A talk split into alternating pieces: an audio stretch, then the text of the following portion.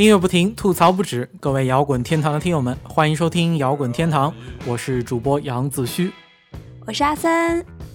哎，那么这个有挺长一段时间没有录节目了，不好意思。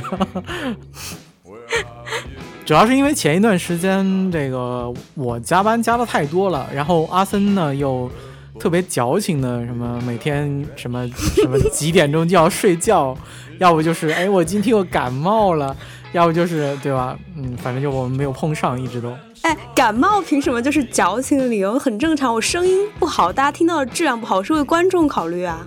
啊，我每次都是，因为我现在还在做那个我们滚堂的那个工号嘛，所以每天我回来之后就加班回来，八九点钟回来之后还要先把工号给写了，每次我都是就是急得要死，哐哐哐写写完。然后阿森就给来一句：“哎，我睡了，哎，我感冒了。”我操，这个你，你说这怎么怎么怎么聊啊？这个，哎，朋友们，他零点发工号，他居然那之后还让我录节目，你觉得这合理吗？不合理。好，那节目过程中，欢迎通过节目下方的评论功能来和我互动，同时你们也可以通过新浪微博搜索“摇滚天堂 ”，QQ 交流群号八零九零零六三来联系我们。那么除了电台节目之外呢，我们摇滚天堂还有一个微信的公共账号，啊，大家不仅能在上面找到我们每期节目的曲目，还有深度乐评、摇滚圈八卦，以及各种有趣有料有爆点的好东西，以及这个杨主播每天熬夜熬到十二点给你写出来的东西，妈的，你不订阅你还是人吗？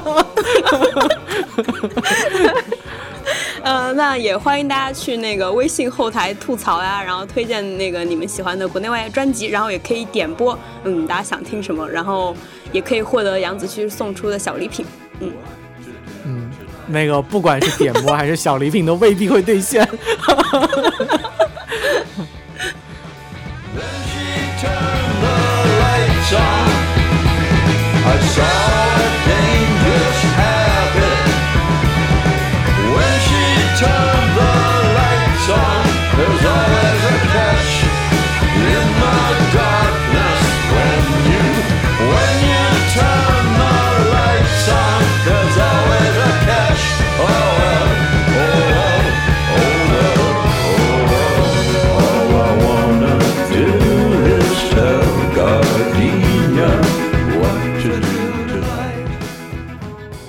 那我们言归正传，我们这期要给大家推荐这张专辑呢，是来自呃一基波普的一张，这个，嗯，这我不确定大家是在一七年听到这期节目，还是一六年听到，反正它是在我们暂且可以说是今年的一张新专辑吧，Post Pop Depression 啊，然后翻译过来叫做后波普抑郁症，嗯，对，呃，也也可以。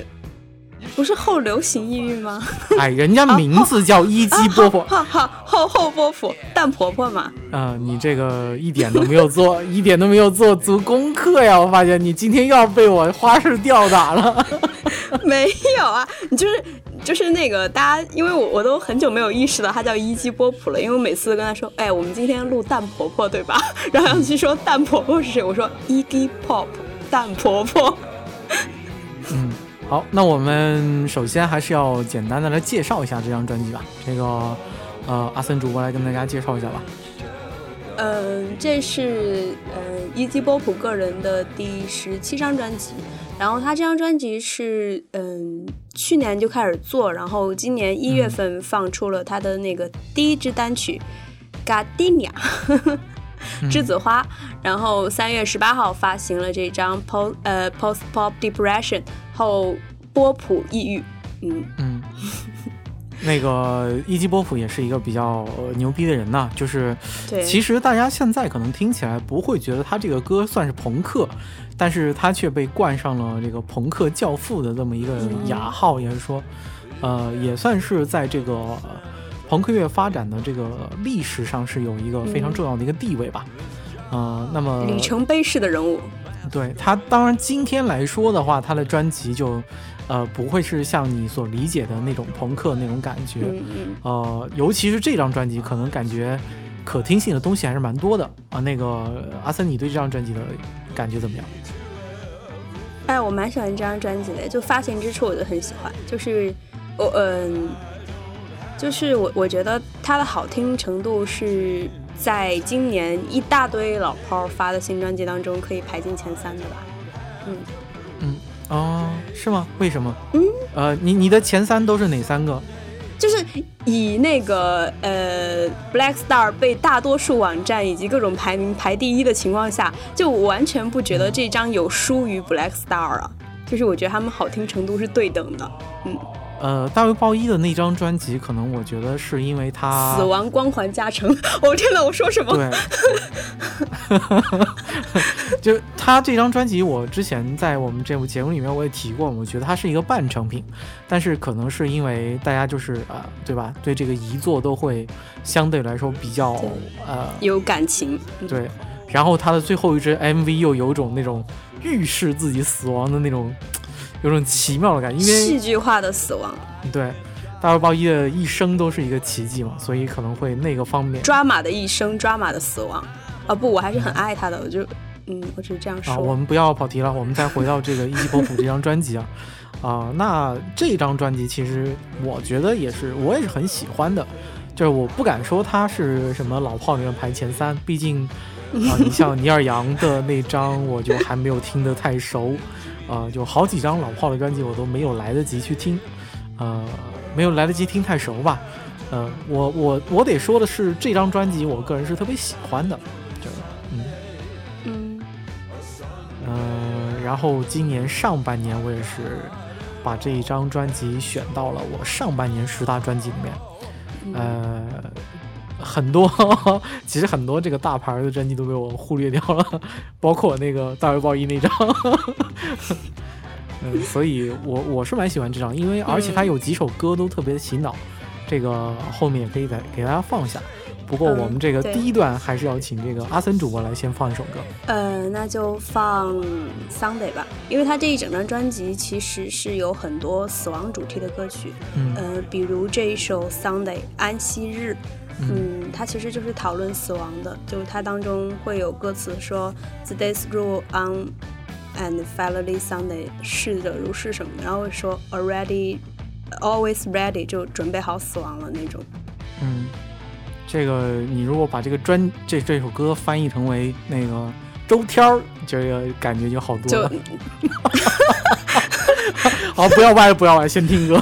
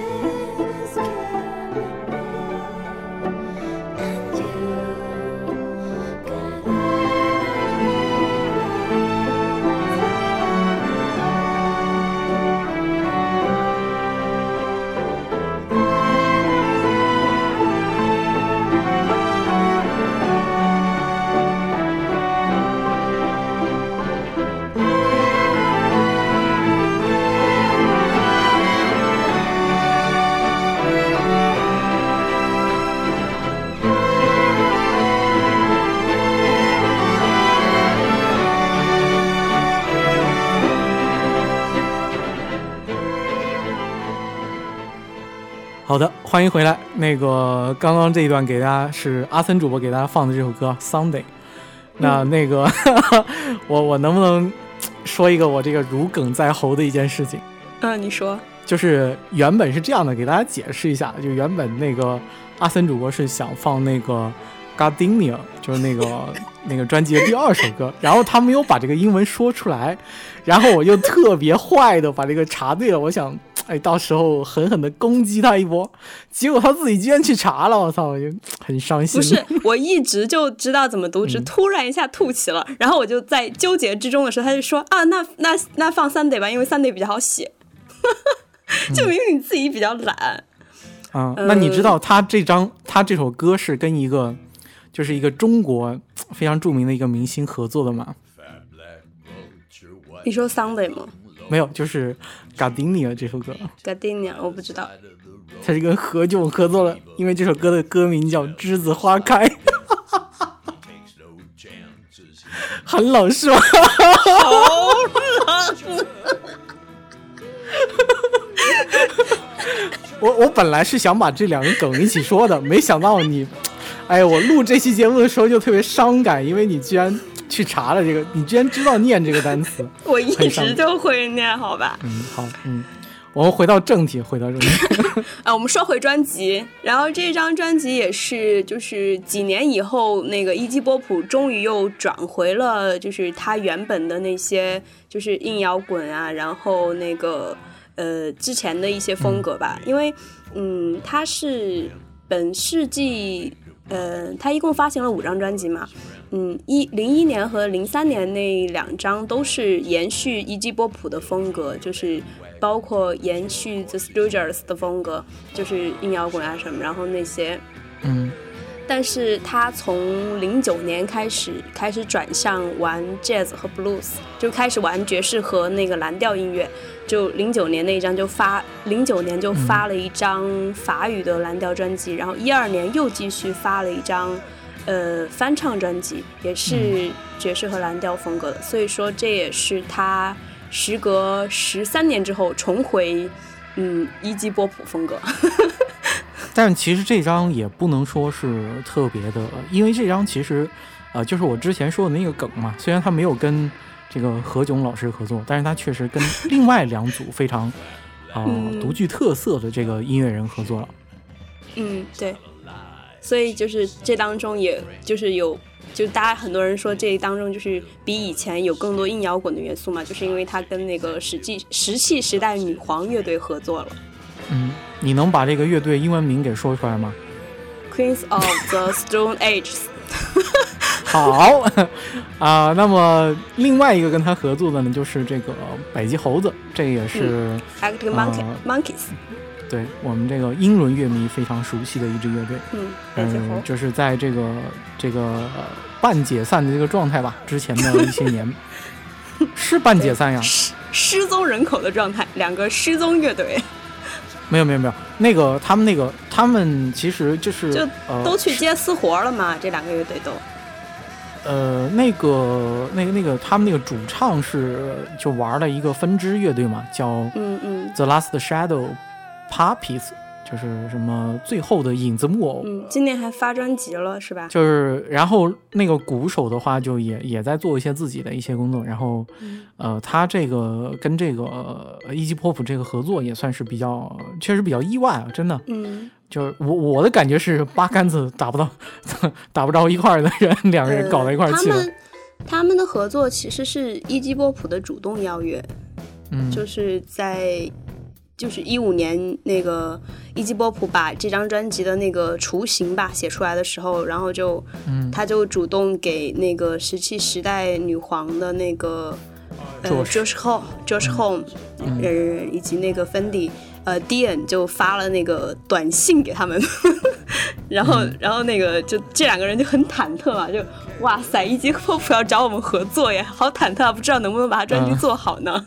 然后，然后那个就表达了这种忐忑，然后那个一级波普就把他自己跟那个 Dave Boy 合作的一些场景啊、片段啊发给他们看，就意思意思就是，你看我跟以前跟那个波普搞基，呃，不是跟那个 Dave Boy 搞基是非常愉快的，欢迎你们一起来搞基，然后这张专辑就诞生了。嗯，呃，就是这张专辑的第一波主打歌是那个，呃，就。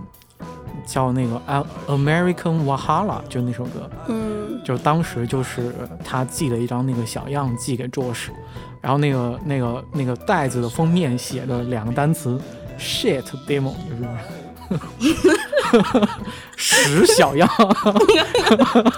然后对方听了以后觉得哎挺不错的，然后呢把那首歌做出来了，这个这个挺有意思的。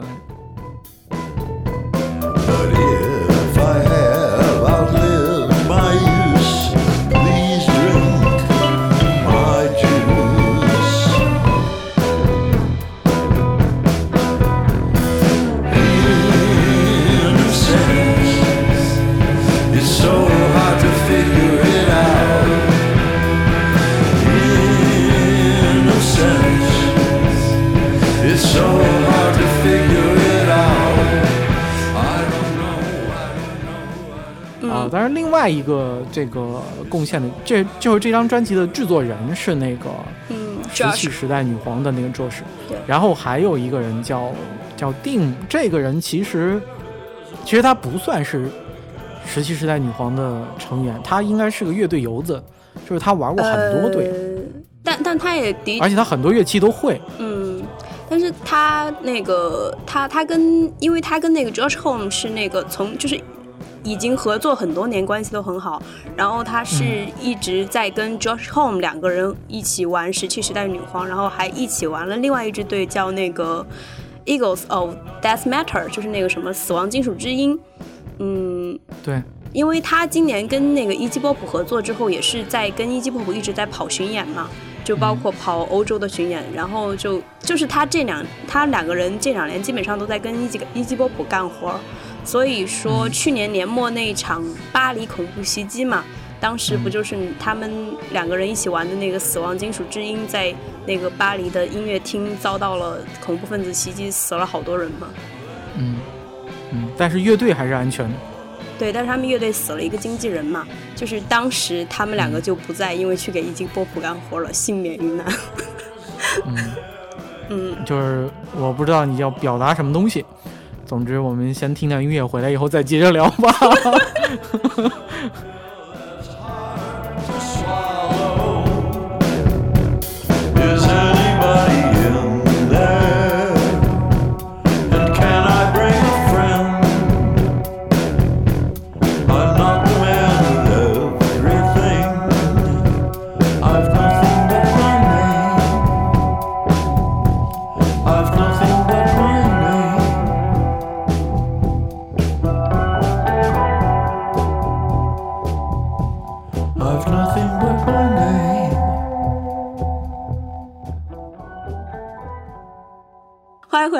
这里依然是摇滚天堂。呃，我们本期为大家介绍的专辑是来自于伊基波普的第十七张专辑《后波普抑郁》。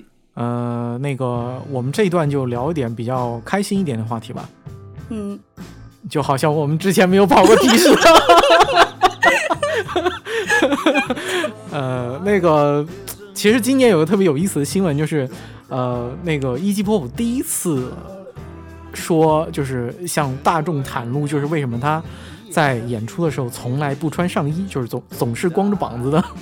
这个，你有没有注意到过这件事情？就是他，我我知道，我知道，就他每一个舞台演出照都是那个，就是裸露着上身。嗯，我记得就是我第一次看到，就是他有一张相对正常的照片的时候，当时我的第一反应是，穿上衣服我还不认识你啊。我相信大家对伊基波普的印象也是觉得他就是永远就是感觉他是没有穿上衣的，然后还经常把裤子退到那个那个敏感位置，就是女生不是有那个齐逼小短裙吗？然后伊基波普永远是穿着奇棍小短裤，大家嗯可以尽情脑补。呃，然后他自己说的就是说。他说他去看那个，就是埃及的那些法老，就是都是不穿上衣的，然后，然后他就觉得这样可以给他带来力量，然后他就在舞台上不穿上衣，反正朋克青年嘛，对吧？大家要理解，诡异的思路也是很正常的。对对对，就是大家要是能理解他，他也做不了朋克了。那我们可以也再借这个接着聊一下，就是阿森，你有没有就是你知道哪个乐队有那种特别诡异的那种台风，特别怪癖的台风是吧？对对对，就是。呃，我我不知道你说的怪癖是像那个 Dave Boy 或者那个 Brett Anderson 那样穿女装那种的，就是打扮的很怪异，然后台风很妖娆，还是那种？哎，就是你不觉得在他们那个时代，这个玩意儿一点也不诡异嘛？因为每个人都这么穿呀，啊，那倒也是，对吧？对，就非常的那个，嗯，就就是是反而很，正常。嗯嗯，我刚刚也想了一下，我就想了一个那个那个查克贝利，他就不是发明的那个呃，鸭子布是吗？对，然后他当年就是就是就是那个看起来很屌的那个，其实是因为当年他那个那个西装，就是前面嗯，啊、靠底下的不是比较紧，他那个就是那个年代哈，就那个年代，就是玩音乐的人嗯都是特别、怎么说呢？特别绅士的，你知道吗？都是穿着西装上台的。嗯然后他那个西装的底下部分嗯那个几个扣子的地方就有点没有熨好，就皱巴巴的。然后他就想勾着背，然后用吉他把那个地方挡住，然后就变成了一个很诡异的一个那个那个状态。结果台下人反而觉得就是特别有意思，然后他就把这个保留下来了。嗯，就像砸吉舞台上砸吉他的发明，本来也是就是意外，然后后来变成了特色。嗯、反正很多大家看起来好像很屌的这个这个这个舞台风格，可能 背后都是有这种特别诡异的故事，比如说一级波夫这种。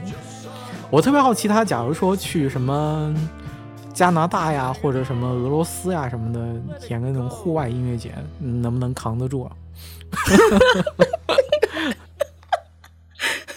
朋友，你想的有点多。没有，其实这个可以给大家这个简单科普一下。其实，在舞台上的时候，就是舞台上有那个特别大的那个射灯，那个灯的瓦数是特别高的，很暖和，不是暖和的问题，是一身汗，好吧？根本就是嗯就是你想把衣服穿住是很难的，就是脱掉衣服其实最舒服的，就甭管就是台下你们会觉得多冷，就台上那个灯一打，那个真的特别特别热，所以大家浴霸，对，也不用担心。哎，这这个不不不错，这个这个说的很好，就像 对，就像舞台顶着浴霸浴霸一样。嗯、这个也可以理解，就是对吧？大家不用担心一级波普会感冒。瞎跑题。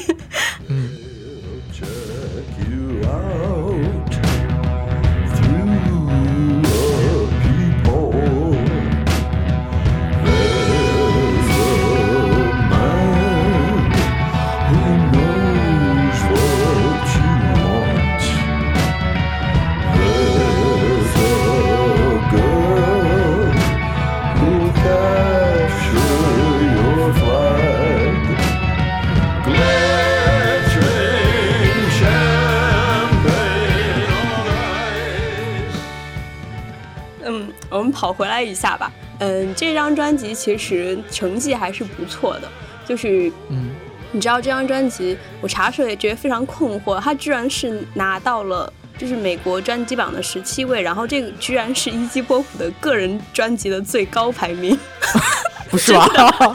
非常你困惑。你你说的是那个布告牌吗？是布告牌吗？对啊我操！我操！可以可以可以。就不懂为什么，但是但是那个他在 UK 就是在英国的专辑榜是第五，然后然后以前也有过更高的排名，嗯就说明他其实个人就是在英国是更受欢迎的。哎，一般这种怪怪的这种音乐人，一般在美国都不会。腐国风格，对，就是因为美国受欢迎的一般都是直男摇滚嘛。哎哎，你这个就莫名其妙就开开黑枪，这个就没意思了，这个真就没有意思了。不是不是不是，就是你你知道那个就是英国的，就是比较腐国风格，与之相对应要有一个就是相反的词嘛。就是没有，那我可以这样说，那个个美国是主流摇滚，嗯，那英国是那个田园女权女权摇滚。来呀，不是你这个就黑黑黑的很莫名来呀，互相伤害呀，来呀！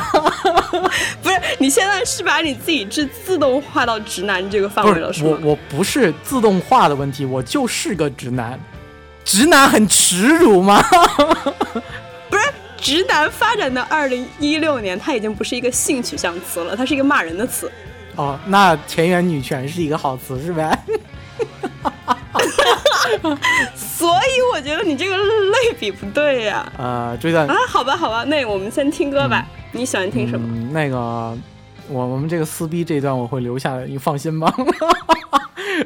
好，那那个我之前其实我个人很喜欢那个 American Valhalla 那首歌，但是我们之前节目也放过了嘛，嗯所以我就放另外一首我很喜欢的，就 Break Into Your Heart。其实这歌听起来好像是挺，就有点像个爱情歌曲的感觉，你知道吗？听歌名，但是嗯，其实是挺黄的。呃，我们先听吧，好吧？我不开车了。嗯先听歌。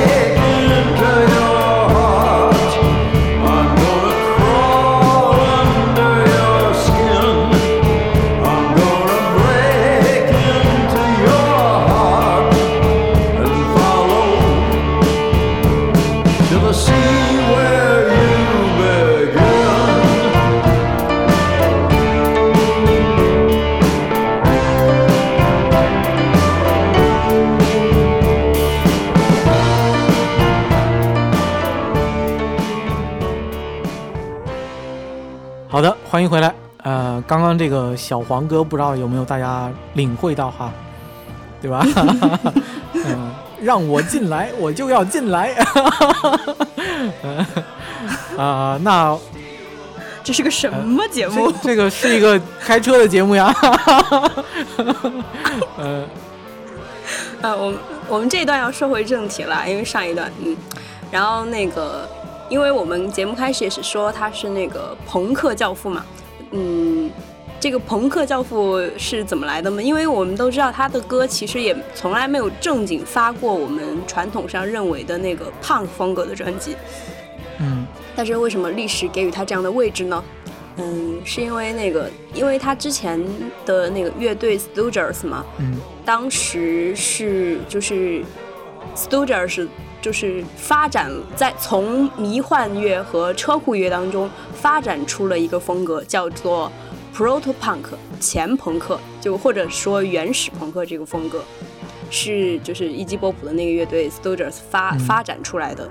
然后再由前朋克产生了朋克，所以说就是朋克都拜那个伊基波普为爹。嗯，所以就是其实他是，呃，我们说他是朋克教父呢，其实就是他并不是玩朋克的，只不过是因为他重重的影响朋克，所以这个就是大家也是一个，应该是很多这个听摇滚的这个这个新人会有一个一个很大的困惑吧。当年我也是这样的，误区，对，嗯，但是他其实从从来没有玩过正经的朋克，就是他一直都是车库迷幻什么阴摇滚这些东西。嗯，那我们这个就接着跑题吧。那那个我们就接下来聊一个比较有意思的话题啊，也是我我个人特别呃嗯感兴趣的一个话题，就是呃，大家觉得什么样的人才能被叫做朋克教父呢？因为前几天我们这个摇滚天堂的群里面，呃，这个有一个小朋友就在那说说那个杨主播，你为什么不做一期节目来聊这个性手枪啊？其实我们是聊过的哈。然后他说专门讲一下这个 Sid Vicious，他说这个呃席德就是这个朋克教父。然后我当时就有点愣住，我觉得嗯这个说他好像不太妥当，对吧？嗯，嗯嗯，其实信手枪当中被称为朋克教父更多的应该是罗顿吧，就是主唱，就是其实他才是信手枪的音乐灵魂，就是不是像席德一样只是一个朋克象征。我觉得他更多是一个这个这个 icon 意义上的一个人物。对，嗯，这个两者之间的差别还是挺大的。呃，但是这个我们也可以讨论一下，就是什么样的人才能被叫做朋克教父？包括你觉得这个中国的朋克教父是谁呢？中国朋克教父，中国有朋克教父吗？哦，大张伟，大张伟，大张伟，嗯，大张伟、这个必须是大张伟。你看那个人家现在挣大钱，嗯多么朋克！呃，还有就是，其实就是呃，当年无聊军队的那帮人嘛，对吧？包括我们那个嗯，前段时间那个网上那篇那个雄文，对吧？把这个朋克骂，把这个朋克骂了一圈。然后我本来想写篇文章反驳他的，然后，然后那哥们儿，我后来一想，我我干嘛要想尽千方百计帮他出名呢？对吧？啊、然后我就我就忍住了，嗯，主要是主要是他这这个理论就纯粹是舔技术党，没有意思。没有，他不是反技术，他就纯纯粹就是觉得就是金属牛逼，朋不是我是说他舔舔技术党，舔技术党。嗯，反正我从他那个文章里面就读到了，就是包括他也他也特别反对那个嚎叫嘛，人家嚎叫就是那个什么那个那个金金属与狗拒那个禁止入内嗯那个、那个那个，但是挺好玩的，我觉得就朋克就应该这样，对吧？包括那个前段时间那个对啊，啊、信手强那个经理的那个儿子嘛，就科雷嘛，乔科雷，把那个信手枪的很多这个 烧对啊，早期的这种珍贵的录音，包括原版药弹，就那个呃英国无政府主义的那张，就是属于说呃朋克的开山之作吧。然后这个圆盘被他给烧了，就就觉得我觉得这样的人才是真正的朋克，就是就是他特别缺，但是他做一件事情他是很明确的，非常朋克。就是你可以说他很傻逼，但是你绝对不能说他这个东西是是没有意义的或者怎么样的。其实就是现在反而是就是像那个罗顿，嗯嗯，罗顿现在依然健在，而且这几年就是也还处于一个相对比较活跃的状态吧。然后这几年依然很朋克。嗯，伊基波普也是这些年都一直还活跃在发专辑，但是他的乐队 The Stooges 不是七十六十年代成立，然后嗯七十年代就已经解散了，就在他个人和那个 Dave Boy 合作之后就已经就是解散了嘛。然后他本世纪初又把那个 Stooges 重新成立起来，但是今年 Stooges 又再次永久的解散了。所以原因呢？嗯，他 原因是因为就是呃初始成员都死光了，就他自己就不太想接着做下去了。就是他们那个乐队初始成员那个贝斯手 Dave 那个人是。呃，最早死的，他是在七零年那一年加入了二十七岁俱乐部，嗯然后这个贝斯手也是他们团就原始乐队当中颜值最高的，嗯 然后那个吉他手是零九年死去的，然后鼓手是一四年去世，就等于原始成员就只剩下那个婆婆一个人了。然后豹爷今年也走了吧，就是相当于呃呃，所以就是说婆婆已经呃活到了就是身身边的小伙伴去世的比在世的要多的年纪吧。嗯，所以活得久的就是真朋克。活得久，玩得爽，就活得又久又爽。像之前那个雷蒙斯也是，就是雷蒙斯不是说他的成员就是入队之后就会有一个自己的名字嘛，就是改改把自己的姓改成雷蒙斯嘛。嗯然后那哥们儿也是最开始就是大家好像不是特别承认他吧，嗯嗯然后就就是类似于说，就是你不算是我们雷蒙斯中间的一员，但是如果你比其他人都活得久的话，谁还管得了你呢？对吧？嗯，最后一个雷蒙斯。嗯。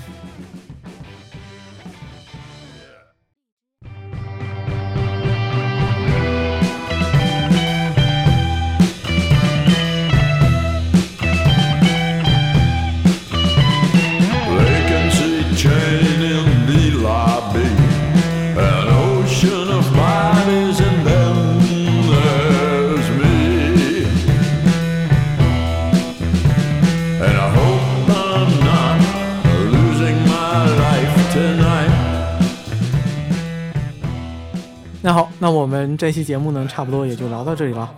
啊、我们今天这期呢、是跟大家聊的这个朋克教父伊基波普的专辑《Post Pop Depression》后波普抑郁症啊、然后，如果你对摇滚天堂有什么好的建议呢？欢迎通过以下三种方式来联系我们：新浪微博搜索“摇滚天堂 ”，QQ 交流群的群号是八零九零零六三，然后我们的微信公号“摇滚天堂”。嗯，另外，如果你想来听我们两个现场瞎逼逼的话，也可以来听我们的直播。直播时间是每周三和周五的晚上十九点。啊，欢迎大家来跟我们及时互动。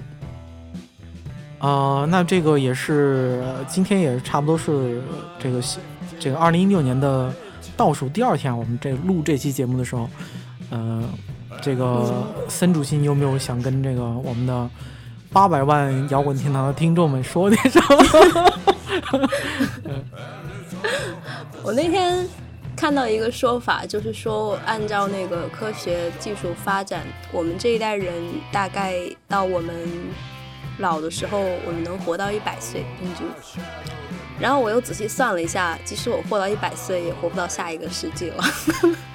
然后我就想说，嗯，接受本世纪的无聊吧，让让我们那个好好生活，活好活好本世纪。嗯，嗯，我这本世纪才几才才几年，你就这个觉得本世纪会无聊了？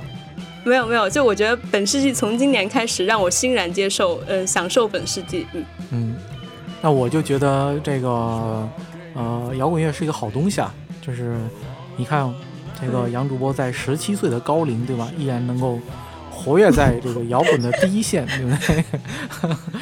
大家可能就是因为我其实经常被大家说什么声音听起来跟本人不太符合什么的，就是声音听起来比较年轻。啊、包括我可能在节目中的状态，可能也会跟大家想的不太一样。其实我生活中可能是一个在做了一个工程师的工作的一个 稳重的中年人，对吧？呃，那个，但是音乐确实可以让一个人变得年轻，尤其是摇滚乐。就希望啊、年轻的朋友们在这个新的一年里面可以继续年轻，来相会然。后不太年轻的人们呢，在新的一年里面可以变得更年轻。然后像嗯，争取活到下世纪。那个像阿森主播这样的人呢，啊、希望在明年一年继续能够负责我们滚堂小礼物的发送。好的，那么这期节目就到这里了，我们下期再见。